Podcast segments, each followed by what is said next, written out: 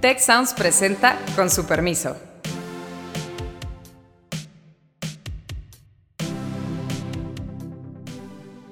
Con su permiso, bienvenidos a esta nueva temporada de nuestro podcast, de su podcast favorito. Estamos aquí, Beata Voina, Héctor Villarreal, Carlos Elizondo y un servidor Alejandro Poiré. Y tenemos tema. Ricardo Anaya, ex candidato presidencial de Acción Nacional y de una coalición y posible candidato presidencial de esa misma coalición para 2024, está acusado por la Fiscalía de delitos de corrupción. Tampoco es como que el aparato de justicia, la fiscalía, hayan sido usados hasta ahorita de una forma transparente ni eficaz, ninguna de esas. Es cierto que Anaya se convierte, se puede decir, en la víctima de las dos presidencias de alguna forma. No tiene apoyo, digamos, dentro del PAN, me parece como que total, ¿no? Por el lado del presidente, lo que va a tener que mostrar es pues, que la justicia realmente está siendo justa. Si Anaya no lo logran matar con esto, pues de facto yo creo que va a ser la voz de la oposición. Pues nos encontramos el fin de semana, queridos colegas, con un video que es creo que el primero que yo veo de Ricardo Anaya desde que empezó con estos ejercicios, en donde nos informa que pues el presidente de la República tiene la intención de meterlo a la cárcel. Incluso se convirtió en un meme, como si fuera uno de estos programas de, concurso, de reality, eh, con esta frase de no te vas a deshacer de mí. Una cosa, eh, pues que tiene su lado chusco y de burla, sobre todo en redes sociales, pero, pero tiene una característica muy seria. Eh, y creo que, pues hombre, si queríamos que este nuevo episodio de nuestra nueva temporada en Con su permiso tuviera materia interesante, pues ni mandado a hacer, colegas. Qué gusto estar de vuelta con ustedes. Beata, Héctor, Carlos, ¿cómo la ven? Buenas, ¿qué tal? Un gran gusto estar de regreso. Creo que han tenido una buena vacación, todos que se note en su flexibilidad y en la nuestra. Pero en fin, yo creo que es por supuesto no el tema del día, ¿vas? tendría que ser el tema del semestre. Es decir, un sistema de justicia para que sea, digamos, legítimo, increíble, tiene que cumplir con dos grandes premisas, creo yo.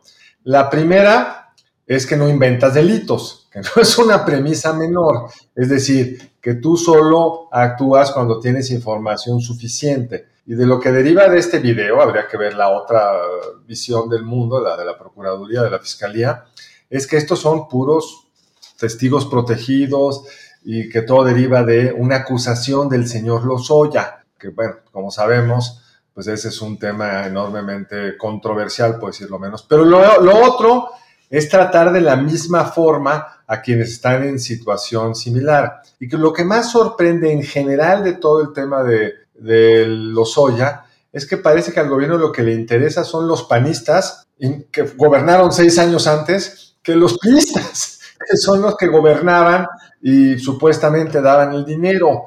Entonces ya esa inequidad de saque suena extrañísima. Hasta en la estrategia política, ¿no? Pero bueno. Exacto. Sí, la verdad es que sí, el video es más que preocupante. Eh, un saludo a todos antes que nada, obviamente, después de estas vacaciones y de estar un mes en Polonia. Otro escenario, este, también complejo, pero quizás no tan complejo en México. Y efectivamente, después del regreso, varios, eh, o sea, seguimos en el show, ¿no? Seguimos eh, con un escenario que está intentando poner el presidente de México y el video de Anaya pues sí efectivamente es más que preocupante porque refleja pues esa eh, digamos esa selección de los que realmente tienen que estar castigados por los crímenes por, los, eh, por las cosas que cometieron, no cometieron, pues eso debería, debería realmente eh, investigarlo a la justicia.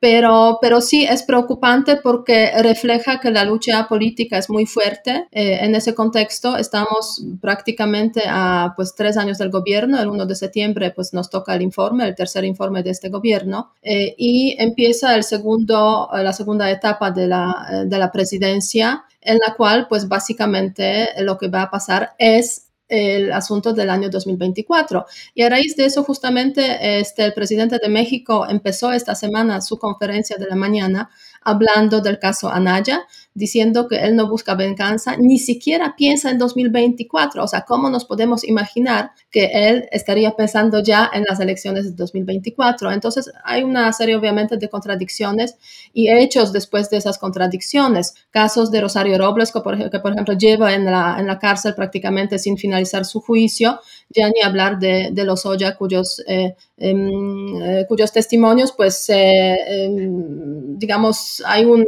cherry picking, como lo llaman en la Unión Europea, se selecciona lo que se quiere en función de las necesidades que hay en el, en el momento. Una pena que se usa este cherry picking precisamente en ese contexto mexicano, pero es así como, como efectivamente funciona. Entonces, sí, preocupante y no sé qué tanto tiempo va a durar ese asunto realmente en la agenda pública, depende también mucho del presidente de México y obviamente depende también de lo que va a hacer Anaya, porque él prometió en su video pues em, contribuir con una serie de pruebas eh, de pues eh, elementos para, para realmente reflejar que todo lo que de lo que están acusando, lo están acusando es, es falso. Así que eh, yo creo que un gran tema, pero seguramente en una semana o dos pues van a aparecer otros, ¿no? Sobre todo el tema de regreso a clases. Pero en fin, aquí estamos. Compañeros, me da mucho gusto saludarlos con, con esto y de la coincidencia de tiempos con lo de Anaya. Uno tiene que recordar los relámpagos de agosto de Ibargüengoitia. Yo creo que llama la atención varias cosas. O sea, eh, pareciera que todo este proceso de los soya eh, muy lento, no, no gusta algo que, ya comentaron, que, se está usando selectivamente. Incluso, pues lo dijo Carlos, Lozoya estaba en un gobierno del PRI y todos los nombres acusados pues están en otro partido. Y este señalamiento de Anaya, que de todos los personajes involucrados, corríjanme, pareciera que es el único que queda activo políticamente, pues da para muchas suspicacias. Entonces, yo creo que habrá que estar pendiente. Me parece que pudiera ser algo gravísimo tumbar a un posible candidato del 24 de, de esta forma y vamos a ver, vamos a ver pues qué evidencias se presenta. Aquí hay dos temas adicionales que me parecen súper reveladores. Primero, los que dieron la lana, supuestamente los de Brecht, dicen eso no fue para la campaña electoral. Digo, eso no fue para la reforma energética. Fue para la campaña. Fue para la campaña electoral, no, no se confundan. Este, entonces, es un dinero que se dio eh, antes de la elección y la reforma energética pues, fue dos años después, entonces lo guardaron para la reforma energética, eso oye súper raro. Lo segundo es que la reforma energética es una reforma de los panistas, lo cual se oye aún más raro que lo tuvieran que convencer para su reforma. De todo el pacto por México, esta es la reforma que más claramente reflejaba las preferencias del PAN. Y lo tercero que lo dice Anaya en el video es que en la declaración original lo acusaban de haber recibido el dinero el 8 de agosto como diputado y resulta que el 8 de agosto ya ni diputado era uno, y dos, no estaba en la Ciudad de México, pudieron probar que ese día no estaba en la Ciudad de México, eso dice el video, entonces le cambiaron la fecha para, y le cambiaron la declaración. Se ve todo muy fabricado en un contexto donde ya hemos visto a la fiscalía ser utilizada con este fin y se usó en la campaña, hombre. Eh, la campaña hubiera tenido otra dinámica si el gobierno de Peña Nieto no acusa a Anaya en algo inusual también, incluso durante la campaña, a un candidato acusarlo de lavado de dinero para después exonerarlo al final del proceso, ya cuando había terminado el proceso. Esta, esta dinámica de acusar a aspirantes, a candidatos, a cargos importantes, poco antes de la elección, o en, con miras a ello, ha sido estudiado y ha sido analizado y es como una tendencia bastante recurrente en regímenes en los cuales pues no necesariamente hay un Estado de Derecho y no necesariamente hay un aparato de justicia eh, confiable, legítimo, institucional, etcétera. Vaya, el antecedente nuestro, clásico, por supuesto, es el propio desafuero de Andrés Manuel López Obrador, aunque ahí, pues, digamos, por lo menos el hecho de que había una sentencia del Poder Judicial que no se había acatado, estaba bastante claro. La pregunta es qué haces con eso. Pero de todas maneras, al final del día, eh, fue utilizado, fue interpretado ese proceso, el del 2005, del desafuero, pues como un intento de descarrilar una candidatura que al final del día tuvo un efecto exactamente inverso. Pero no es el único caso el que estamos viendo eh, en nuestro país. Eh, históricamente lo hemos visto como el de Anaya, que acabas tú de decir, por parte de la Fiscalía de Peña Nieto. También en otras ocasiones a candidaturas a, gobernador, lo hemos visto recientemente en el caso de Chihuahua, lo vimos hace algunos años en el caso de Oaxaca, perdón, pero Gabino Cue eventualmente se retiraron los cargos en su contra, acabó ganando la elección, acabó siendo gobernador, etcétera.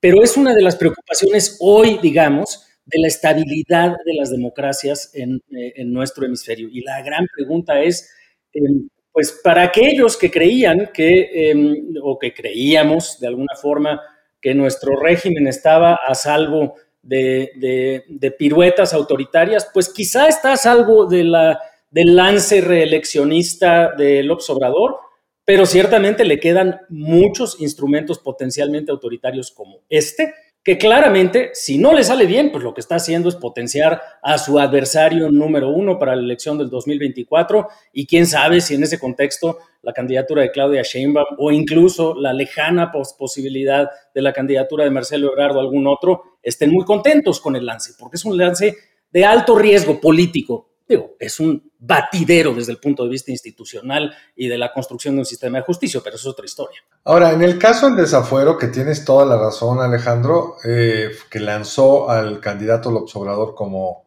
en el opuesto sentido de lo que querían los que inventaron el desafuero, en ese momento escribí un artículo diciendo justo que, bueno, desacatos al Poder Judicial entonces había muchísimos. Escogieron a este porque era su adversario. Ese es el uso selectivo de la ley. Y el problema en México es que la fiscalía tiene la discrecionalidad de decir, aquí tengo otros, otros problemones, me concentro en este, que ni siquiera es muy grave, por razones políticas. Y no solo le salió mal en el sentido que tú dices, eh, Alejandro, sino quienes están cerca de López Obrador, y lo han escrito algunos de ellos, López Obrador cambió como resultado del desafuero. Es decir, lo catapultó pero con razón, con justa razón, lo volvió paranoico. Lo querían meter a la cárcel. Ahora, en el caso del observador, y esa es creo que la gran diferencia entre este caso y el del desafuero, es que tenía una base social que iba a protestar si lo metían a la cárcel. Es más, el observador quería ir a la cárcel. Recordaremos que alguien le pagó la fianza, Gabriela Cuevas y alguien más fue a pagarle la fianza para que no fueran a la cárcel, para que no fuera a la cárcel porque él quería, lo dijo en la mañana, mañanera, ¿verdad? Beata nos dijo, debería ir a la cárcel, el movimiento social se fortalece. La estructura socioeconómica de los que apoyan a Naya hacen que la aventura de ir a la cárcel, pues es muy complicada, porque seguramente no generará la reacción que hubiera generado un López Obrador en la cárcel en el, 2000, en el 2005. Bueno, ahora la verdad es que sí, una gran pregunta es hasta qué punto pues esa situación fortalece y hasta qué punto debilita a Anaya, ¿no? Porque efectivamente lo que estás comentando, Carlos, o sea, la estructura social, las bases, el apoyo, pues no es igual obviamente al que tenía López Obrador, pero por otra parte, pues es cierto que Anaya se convierte, se puede decir, en la víctima de las dos presidencias de alguna forma. Totalmente. Y, lo, lo estamos viendo, ¿no? Y aún así, no tiene apoyo, digamos, dentro del PAN, me parece como que total, ¿no? Es muy curioso ese, ese fenómeno y, hasta qué punto realmente esos tres años que, que, van a estar pues pasando hasta, hasta la elección presidencial, incluso antes, porque las candidaturas se definen antes, pues si realmente va a ser candidato a la presidencia o no, si eso le ayuda o no. O sea, obviamente ahora está luchando él para, pues no este, tener por ahí un problema que le impida llegar a ser el candidato para la presidencia. Pero hace poco estaba hablando justamente sobre este tema con unos amigos y dicen, o sea, Anaya pues está diciendo muchas cosas, o sea, como si ya fuera candidato, si ni siquiera es un candidato, ¿no? O sea, está luchando ahora obviamente para convertirse. Pero, pero, pero, pero sabes que, Beata, sí tenemos experiencias en el país de candidatos que no eran candidatos o como les quieras, no, no quiero hacer un juego de palabras. Eh, ah, ya ahorita Alejandro comentaba algo. Eh, si Anaya no lo logran matar con esto, pues de facto yo creo que va a ser la voz de la oposición, yo creo que va a ser sumamente incómodo para el gobierno de, López Obrador, eh, se vuelve el receptáculo natural de todas las quejas contra este gobierno y puede ser un cadillo en el pie en la medida que pues esté sacándole al presidente temas y temas y temas que pues también es un gobierno muy vulnerable por el lado de seguridad, por el lado de crecimiento, por el lado de manejo de la pandemia, por el lado... Y si se vuelve el articulador de este discurso, yo creo que se va natural de candidato al 24. Sin duda, no, sin duda. Yo creo que ya lo es, salvo que la fiscalía tenga éxito eh, y eventualmente le finquen responsabilidades y eventualmente eso pudiera llegar a redundar en la imposibilidad legal de, Ricardo Anaya para... para o, física, Alejandro, porque claro, claro, puede sí, a la cárcel. Deja tú legal, puede estar entambado. Porque lo que este gobierno ha mostrado es que cuando vas a declarar de buena fe, como le pasó a Rosario Robles, acabó entambada, entambada antes del juicio que ni siquiera ha concluido. Exacto. Y creo que, pero el punto, creo que sí es muy interesante porque de pronto el juego se convirtió de grandísimas apuestas. Y el juego ya no se convirtió en el de eh, el destape, digamos, la sucesión presidencial adentro de Morena y de una, de una oposición completamente debilitada y de un Ricardo Anaya, como bien lo decía Beata, que pues quién sabe si al final del día le alcanzara el apoyo dentro del PAN o si iba a haber coalición de todos eh, PRI, PAN, PRD, etcétera. El juego se convirtió en un juego, primero, que amenaza con descalificar por completo, incluso internacionalmente, a la presidencia de López Obrador con la más remota de las credenciales democráticas, que ya no le quedaban muchas, más allá de su triunfo eh, de, 2018. Eh, segundo, en el cual verdaderamente les sale mal la apuesta y, hombre, los videos de Anaya hasta antes de este probablemente tenían un montón de vistas, pero no eran ni de lejos unos videos que ponían agenda o que tenían impacto o que tenían repercusiones en la discusión política en lo más mínimo. Este video, como bien lo dijiste, Carlos, de pronto eh, es un video en el cual se ve un Anaya distinto. Se ve un Anaya precisamente diciendo con toda claridad su argumento de defensa, con una gran contundencia y de pronto, además, pues en el digamos, en la cúspide de la temática política más importante de nuestro país, ¿de verdad necesitaba esto el gobierno de López Obrador? O sea, así de graves están los problemas de su gestión. Es, digo, es, un poco irracional también si lo pensamos, o por lo menos eh, incomprensible, o pues no tanto, dado que la estrategia sí es genuinamente la de construir un nuevo partido hegemónico y este pedazo del PAN que todavía no se somete, digamos, a la perspectiva del gobierno, pues es incómodo y hay que empezar a tundirle duro. No lo sé. A mí me sorprende. Para ambas partes el reto va a ser, por un lado, creo yo, Anaya convencer un amplio grupo que es un ataque político, que no hay una razón jurídica real para actuar en su contra. Ni siquiera bastaría decir es que otros son igual que yo. No, si él realmente recibió dinero, aunque sea selectivo el uso de la justicia, ya la tiene perdida. Y por el lado del presidente, pues lo que va a tener que mostrar es pues, que la justicia realmente está siendo justa, que no es una pantomima con puras personas que les dan el perdón se acusan a fulano, que se ve de dónde viene la lana, que tienen evidencia de dónde fue a dar, etcétera, etcétera. A mí, como dije, como dije, me parece muy raro que fuera además el tema la reforma energética, porque esa es una reforma que los panistas han querido toda la vida. Eh, y ciertamente, aún en el caso de que encontraran evidencia y hubiera evidencia, yo no, he visto nada que indique eso, pues tiene un problemón, digamos, el gobierno, porque esto se va a ver como Daniel Ortega eliminando a sus adversarios a través de un sistema de justicia que deja que se vayan narcotraficantes, pero se ocupa de un supuesto soborno de hace seis años. Exactamente, exactamente. Y ahí está, ahí es donde está la, la parte estratégica que es medio incomprensible, porque tampoco es como que eh, el aparato de justicia, la fiscalía y los distintos instrumentos, inteligencia financiera, etcétera, que tiene el gobierno federal actual, hayan sido usados hasta ahorita de una forma impoluta, incuestionada, transparente, ni eficaz, ninguna de esas. Eh, entonces, eh, pues ahora sí que no es como pintarle otra raya al tigre. No, no, esto es de plano soltar el zoológico entero y de plano eh, con, un caso, pues la verdad, muy peculiar, como bien lo dices, Carlos. Eh, esta parte de que se hace el argumento de que le pagaron al PAN para que pasara la reforma del PAN, pues, en fin, eh, y, el tipo de testigo que, que, lo está diciendo, que es la principal persona involucrada, en fin. Yo tengo una pregunta para ustedes. Eh, porque creo que Carlos ahorita, Alejandro, se metió a un punto muy sutil. A ver, eh, si algo le llegan a encontrar y las pruebas son sólidas, por más discrecionalidad que pareciera tener el asunto, pues lástima. O sea, esto es un, esto es un delito y ahí topa. El asunto es, si la única prueba fuera un testigo protegido en estas circunstancias, ¿es suficiente para armar un expediente y para que, para que un juez dictamine prisión? Pues en México no sé si todo es posible. Si te toca el sobrino de Lozoya, pues a lo mejor sí, que eso es lo que le pasó a Rosario Robles.